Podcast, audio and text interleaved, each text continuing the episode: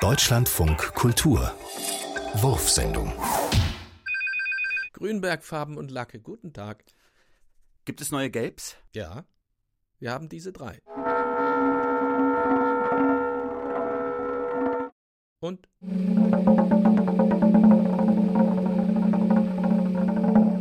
Und diese. Ich glaube das zweite und noch ein bisschen dazu. Okay, dann so. Ja, aber noch mehr. So?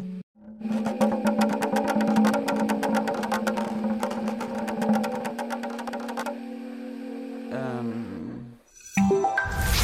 Professor Feinmann, was hat es mit Ihrer Erfindung, dem Feinmann Schrumpfotron, auf sich? Nun, wenn ich diesen Knopf hier drücke, schrumpft das Gerät maßstabgetreu auf die Hälfte seiner bisherigen Größe. Sehen Sie? Tatsächlich. Das Gerät ist viel kleiner geworden. Sie müssen wissen, in Wahrheit verdoppeln alle Dinge ihre aktuelle Größe etwa alle zehn Sekunden. Interessant. Wir merken das nur nicht, weil alles im selben Maße größer wird. Uns eingeschlossen. Es ist mir jedoch gelungen, das Schrumpfotron von diesem Prozess abzukoppeln. Daher erscheint es relativ geschrumpft. Verblüffend. Ich frage mich nur, welche Vorteile damit verbunden sind. Nun, es beweist meine Theorie von der permanenten Expansion aller Dinge. Immerhin.